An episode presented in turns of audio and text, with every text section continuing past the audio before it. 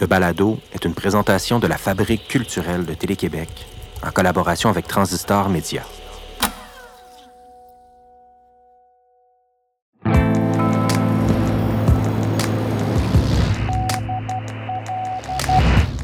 Joséphine Bacon a écrit Je vais au bout de la nuit pour trouver la meilleure version de moi. Depuis les berges de la rivière des Outaouais, vous écoutez Signal Nocturne.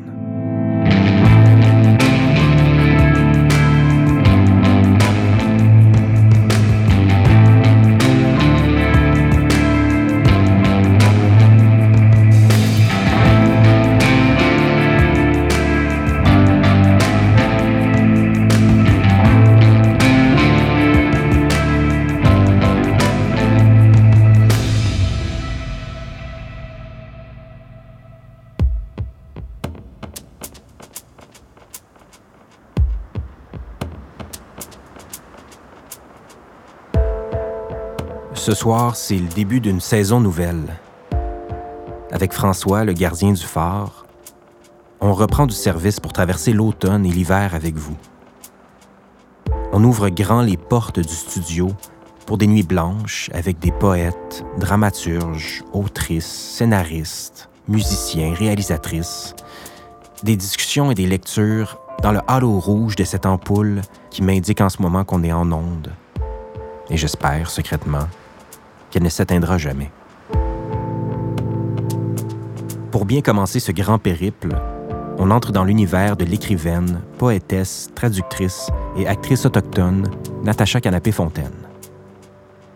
Natacha passe une nuit avec nous pour parler de son écriture et de son engagement qui prennent plusieurs formes depuis son premier recueil de poésie N'entre pas dans mon âme avec tes chaussures. Écoutons tout d'abord la comédienne Camille Paris-Poirier nous lire un extrait de ce recueil paru en 2012 chez Mémoire d'Encrier.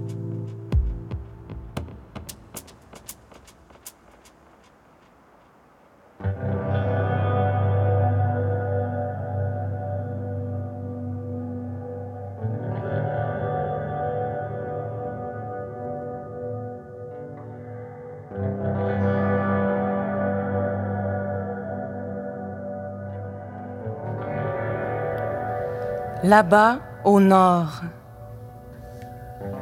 s'était-il écrié le ciel?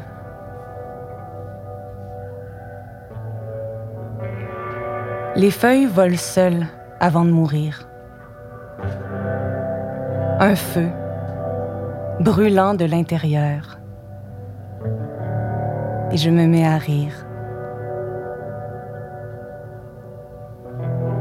Te faire sourire à l'intérieur.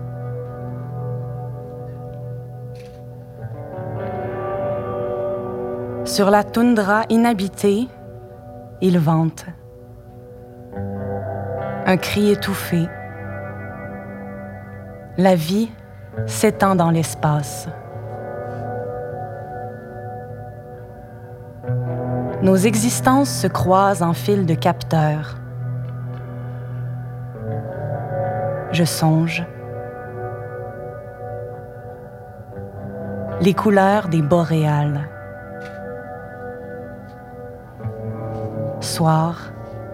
Piqué de montagnes sacrées, fondues dans l'immensité des subconsciences.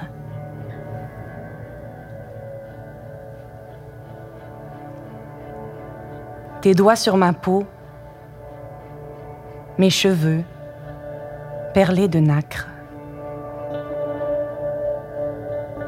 Pour toi, faire entendre une folie bergère la tendresse est un vent contraire.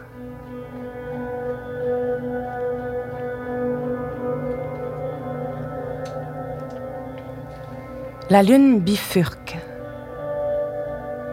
Elle a changé le sud de place. Elle veut veiller le nord. Ni d'est, ni d'ouest. Tu montes la rivière à contre-courant. Tu chasses. Ton ciel se fend et fond dans mes bras vides. L'écorce s'écrase. et cambriole les messages pendus au vent. Les bouleaux se sont faits immenses. Des ombres sur les murs de ma demeure quand elle ne l'est pas. L'hiver talonne la cour des miracles. Je raconte des bibles en écrivant les plumes écroulées, le sable du balcon. Ton rêve se termine où mon corps commence. J'entame le clair de tes feuillages figés.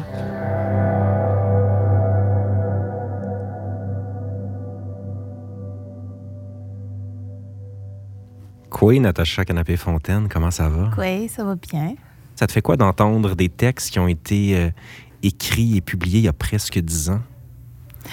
Mais au début, je me suis demandé si c'était vraiment à moi. Je comme, j'ai pas écrit ça. puis après, j'étais comme, ben oui, c'est vrai, ben oui. Puis ensuite, je, suis comme, euh, c'est rare que, ben c'est rare, pas c'est rare, mais euh, quand, quand ça m'arrive, c'est pas souvent, c'est quand ça m'arrive d'entendre les les mots surtout du premier recueil, au début, justement, ça me fait tout le temps ça. C'est comment ah, j'ai écrit ça? Ou euh, je suis pas sûre si c'est vraiment de moi, tu sais. Puis tout d'un coup, après, ça me rappelle quand j'avais euh, j'avais 20 ans, 21 ans, quand j'ai écrit ce livre-là, puis euh, toutes les images qui m'habitaient. Puis là, j'étais comme, oh mon Dieu, c'est justement, je suis pas rendue loin de ça, mais c'est vraiment quand, quand j'avais 20 ans. Puis là, j'ai 30 ans. puis c'est tout euh, plein d'autres images qui m'habitent présentement. Puis je me dis, ah, je me rappelle dans quelle espèce de. C'était pas une innocence ou une, naïveté, mais c'était vraiment comme. C'est ça qui m'habitait à ce moment-là. C'est en ça que je croyais. Puis aujourd'hui, c'est sûr, en dix ans, j'ai beaucoup appris sur le monde dans lequel on, vit. Puis justement, euh, ces croyances-là sont un peu plus loin. Euh, ces, ces espoirs-là, ces espérances-là sont un peu plus loin, mais euh, aujourd'hui, j'essaie d'en fabriquer d'autres euh, par la poésie, justement. Mais comment ton rapport à la poésie a évolué ou changé en, dix ans? Si, si a évolué, peut-être que non, mais est-ce que ton rapport à, cette écriture-là euh, évolue?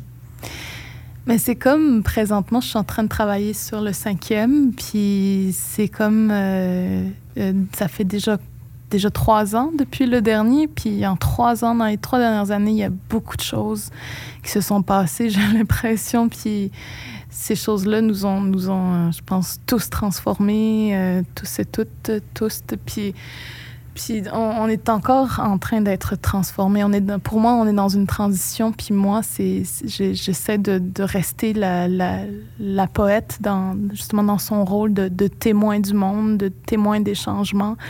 Puis justement dans, dans la poésie que sur laquelle je travaille, c'était avant la pandémie, c'était déjà une poésie de, de solitude, de, de retour dans le territoire.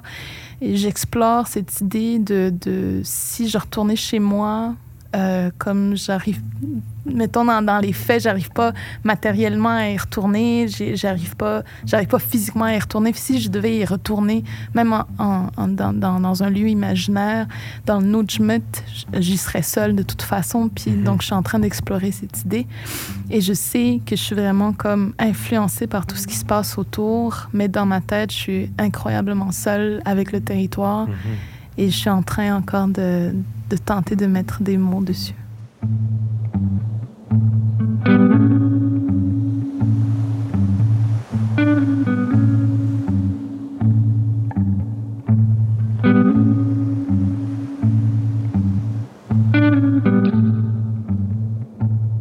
En 2016, Natacha Canapé-Fontaine a coécrit Quoi je te salue, Conversation sur le racisme, un échange avec le romancier et reporter Denis Ellis Béchard. Cinq ans plus tard, Éco-Société a publié une deuxième édition avec de nouvelles lettres qui nous permettent de constater l'évolution de la réflexion de ces deux artistes. Natacha a noté un certain changement dans le rapport entre autochtones et allochtones depuis 2016. J'ai l'impression qu'on traverse un moment où euh, j'utilise souvent l'image, euh, tu sais, quand on, se met à brasser le tapis, mais il y a toutes les bibites qui sortent là. puis pourtant, ça fait longtemps qu'on marche sur le même tapis, puis on le trouve bien beau, puis on est comme, ah, ben, à un moment donné, on va le laver, tu sais, mais maintenant qu'on le lave, il y a tout qui sort. puis je me dis, euh, on traverse vraiment un moment charnière qui, qui était presque quelque chose qu'on, je pense qu'on on a pu, on aurait pu prévoir, puis qui est très logique dans le sens que pendant longtemps, on, s'est fait raconter une histoire du continent, une histoire de la colonisation où il y avait il y avait des gens au début, puis finalement, moment, pendant qu'on racontait l'histoire, on s'est dit, mais on va effacer le début, on va, on va effacer le monde qui sont là. On, on, a fait croire à la population générale qu'il n'y avait que des Blancs sur le territoire, puis on a fait croire qu'il n'y avait pas d'autres cultures meilleures que, en tout cas pas meilleures, mais je veux dire, la culture qui est ici est la meilleure, est mhm. meilleure que d'autres. Puis ça, c'est toujours le même schéma, dépendamment des lieux où il y a eu la colonisation. Le peuple dominant se crée un discours ou une histoire où c'est lui le vainqueur. Et donc réécrit l'histoire, efface toutes les versions des, des vécus, des expériences de ceux qui sont là.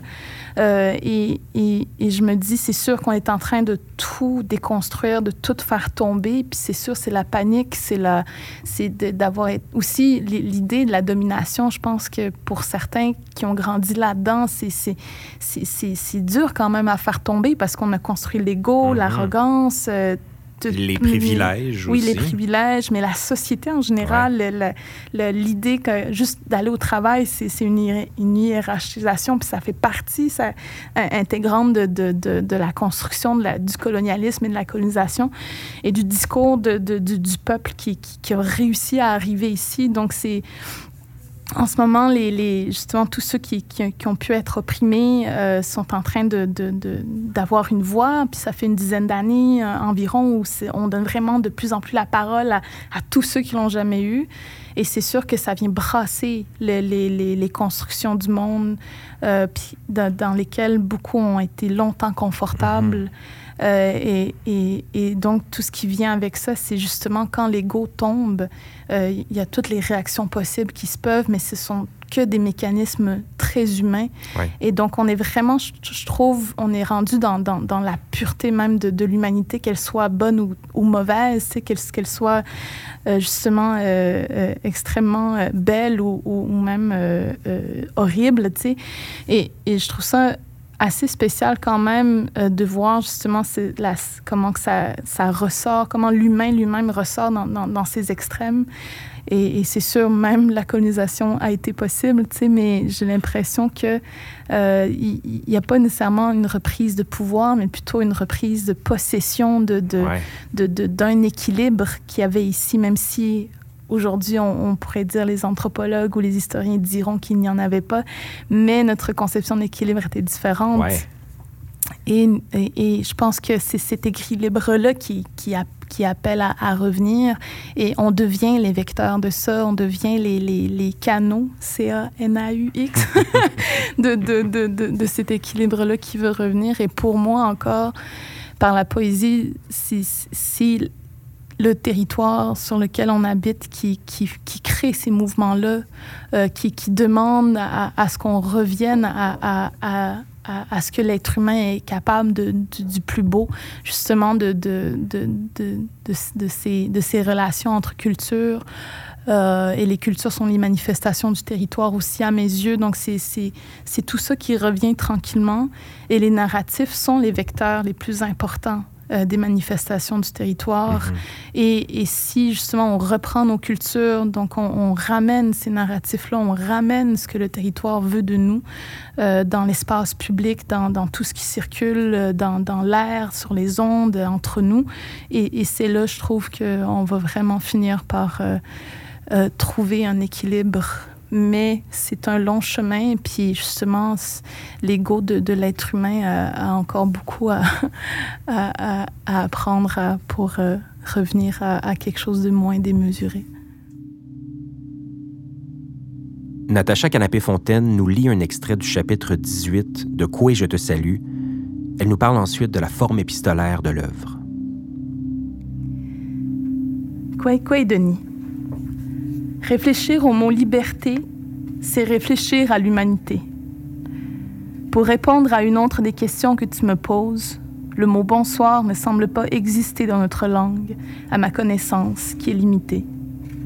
Il y aura toujours la salutation, Quay. Mais une autre manière de saluer quelqu'un qu'on apprécie, un ami ou un membre de la famille, c'est en lui faisant des farces pour annoncer notre arrivée et de rire un bon coup. Inu signifie être humain. Je crois que j'ai été tellement effrayée par la perte de ma langue maternelle que maintenant, j'y puise tous les enseignements possibles. Je mesure pour la première fois à quel point mon enfance est imbriquée dans l'Inuaimun. Pourquoi me suis-je si rarement replongée dans ces souvenirs que l'automne montréalais fait soudain remonter à la surface? Je tente de ramener à ma mémoire ces premières années de ma vie où tout, absolument tout se passait en Inuimun. Il n'y a que Pessamit, la neige, les maisons de mes grands-parents paternels et maternels, l'odeur du gibier dans les demeures, les chansons de mon grand-père paternel qui battait le rythme avec son poing sur la table, le nom des animaux dans notre langue, l'odeur du bois et de l'extérieur sur les manteaux de mon grand-père maternel. J'ai souvent essayé d'imaginer la personne que je serais devenue si mes parents étaient restés sur la réserve et si j'y avais grandi. Je me demande si je revendiquerais autant mon identité d'Inuro et si j'aurais été aussi fière d'être une femme autochtone que je peux l'être aujourd'hui. Ces dernières années, j'ai lu dans les médias sociaux que de jeunes autochtones prenaient conscience de ces différences de niveau d'affirmation identitaire. J'ai aussi eu plusieurs conversations sur le sujet avec d'autres personnes de ma génération durant mes séjours sur la communauté. Là-bas, chez soi, on ne ressent pas le besoin d'affirmer haut et fort que nous sommes Inuits pour la simple raison que nous sommes déjà entourés d'Inuits. À l'extérieur de la réserve, c'est là que les choses changent. Nous nous retrouvons devant l'adversité. Nous sommes confrontés à l'autre, un autre qui est en position de domination, qui est partout autour.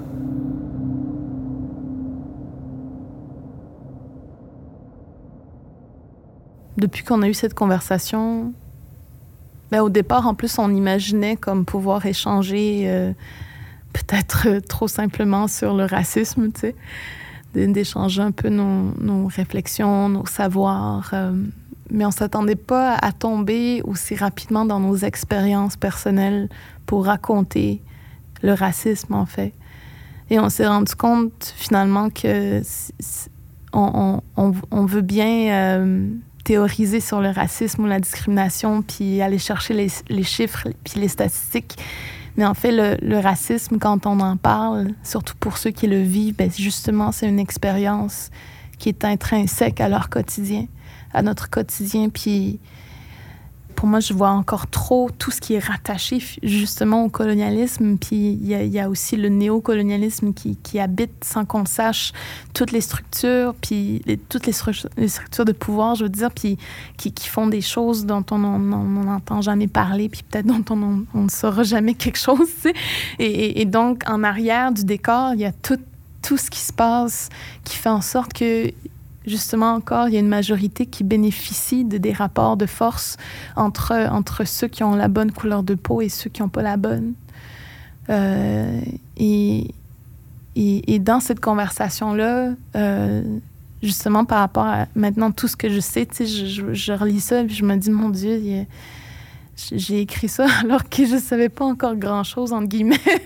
Pourtant, c'est, j'en savais un peu dans le sens que j'avais mon expérience justement du racisme, puis tout ce que je pouvais observer dans, dans les milieux dans lesquels j'évoluais, j'évoluais, puis tout, tout ce qui, qui, a forgé ma vie, finalement, mon adolescence, en, étant quelqu'un qui a grandi en ville, surtout dans, dans, dans une côte nord des années 90-2000, où il y avait encore qu'une dualité, en fait, les Inuits et les Québécois. Mm-hmm. Euh, ben, les Indiens puis les Blancs, sais, et, et, j'ai été forgée par ça. Et en plus, sans savoir, c'était tout ce qui était post la crise d'Oka, entre, en 90-2000, on était encore dans les effets de ça. Et quand j'arrive à comprendre les effets, puis comment est-ce que moi, dans les années fin 2000-2010, j'évolue dans un monde où quand j'arrive à l'école, je dis que je suis nous, puis on sait même pas qu'est-ce que ça veut dire. Euh, puis moi-même, je ne sais pas encore exactement qu'est-ce que ça veut dire. Tu sais, il y, a comme une, amnésie euh, qu'on nous a donnée, où est-ce que c'est peut-être une amnésie qui est traumatique, tu sais, qui, qui, est Mhm. en- qui est une réponse traumatique à la crise au cas? Je sais pas, tu sais, il y a- je pense qu'il y, y aurait tellement de choses à aller euh, rechercher là-dedans, mais je me, je me dis, c'est sûr, ça forge encore, même aujourd'hui, ma façon d'être et ma façon de réfléchir, même dans un monde où, où vraiment, je pense, beaucoup de choses commencent à s'ouvrir. Mhm. Et, et- et c'est drôle, comme des fois encore, je me dis, est-ce que dans mes réactions, je suis encore euh, justement en, en- en- en réponse traumatique à tout ce que j'ai vécu, puis que j'amène ça avec moi? Est-ce que je- à quel point est-ce que je, je- je transporte mes traumatismes avec moi et que je risque peut-être de les transmettre à d'autres? Tu sais, c'est... euh, mais je, je m'éloigne. mais- Non, mais c'est super intéressant. Je me demande, est-ce que c'est par survivance que tu le fais?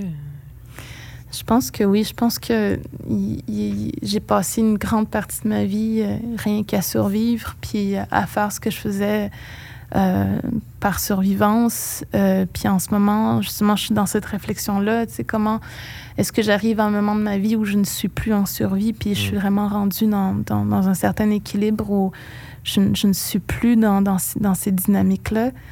Et pourtant, le, le trauma colonial et le trauma intergénérationnel qui vient des pensionnats, il est toujours en arrière-plan. Et, et donc, moi, j'apprends en ce moment à mettre des mots dessus puis pouvoir raconter cette expérience-là parce que je pense que pour beaucoup, on est, on est dans la survie simplement parce que ces traumas-là sont juste derrière nous puis on, on veut faire comme s'ils n'étaient pas là. On, on- on- on élabore des stratégies d'adaptation, comme on appelle en psychologie, pour, pour faire un moment donné comme si ça n'existait pas. Il y a aussi la génération de nos parents qui sont les enfants des, des- des survivants des pensionnats qui, qui veulent vraiment mettre encore ça derrière. Et, et- et pourtant, si nous, on ne sait pas que ça vient des pensionnats, on ne peut pas avancer.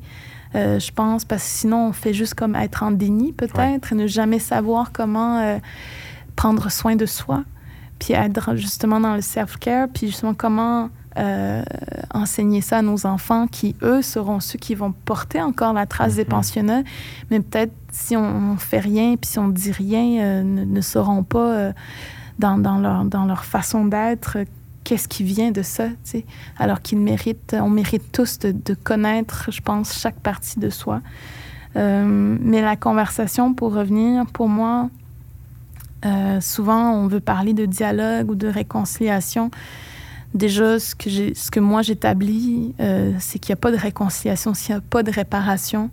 Puis dans une époque où on vient de vivre ce qui s'est passé avec Joyce et Chacuan, ce qui, ce qui est arrivé à Joyce et Chacuan, on est loin encore, je pense, de comprendre comment est-ce qu'on peut réparer ce qui s'est passé. Tout à l'heure, tu parlais de, de survivance et de, de cette notion peut-être de silence. Et j'ai le goût qu'on qu'on termine sur cette note-là, même en, en citant un passage, moi, qui m'avait vraiment euh, happé en le lisant, euh, où tu écris « Ne pas savoir dire, ne pas savoir parler, cela engendre bien des conflits, beaucoup d'incompréhension, beaucoup de silence. » Je veux te poser cette dernière question-là. Qu'est-ce que te permet l'écriture? de parler.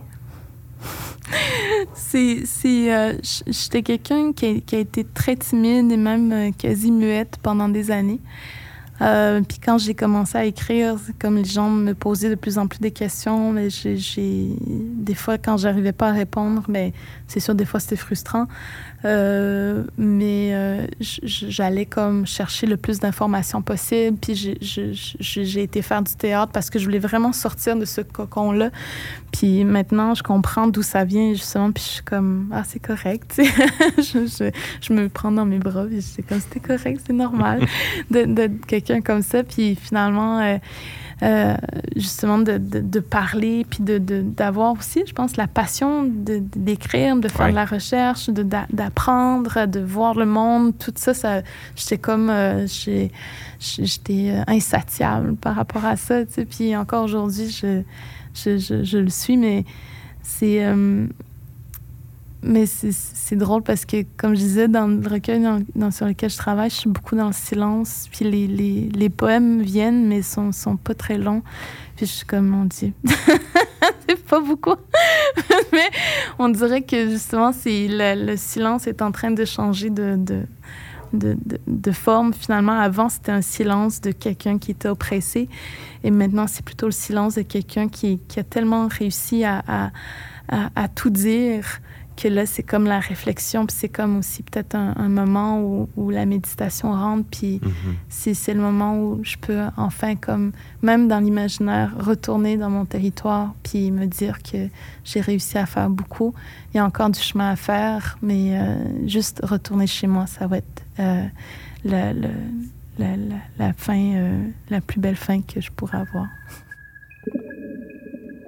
On se laisse avec la poésie de Natacha Canapé-Fontaine, lue par la comédienne Camille Paris-Poirier. Sous tes ongles, grains de sable, il y a l'asphyxie, il y a toi. Les animaux traversent les océans à la nage.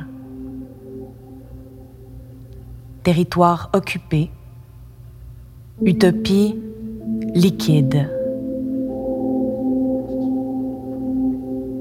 Je jette mes pieds à la vague qui les dévore. Ma peau, asséchée, digérée par les corbeaux. Les algues recouvriront nos dépouilles au lendemain de la houle.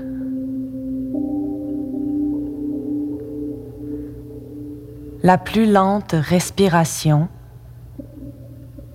étendue,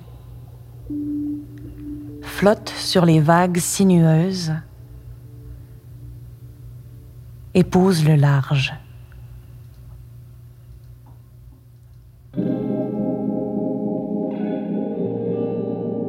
Avant de vous dire au revoir, je veux remercier notre invitée Natacha Canapé-Fontaine qui est venue nous rendre visite dans le vieux Elmer en Outaouais.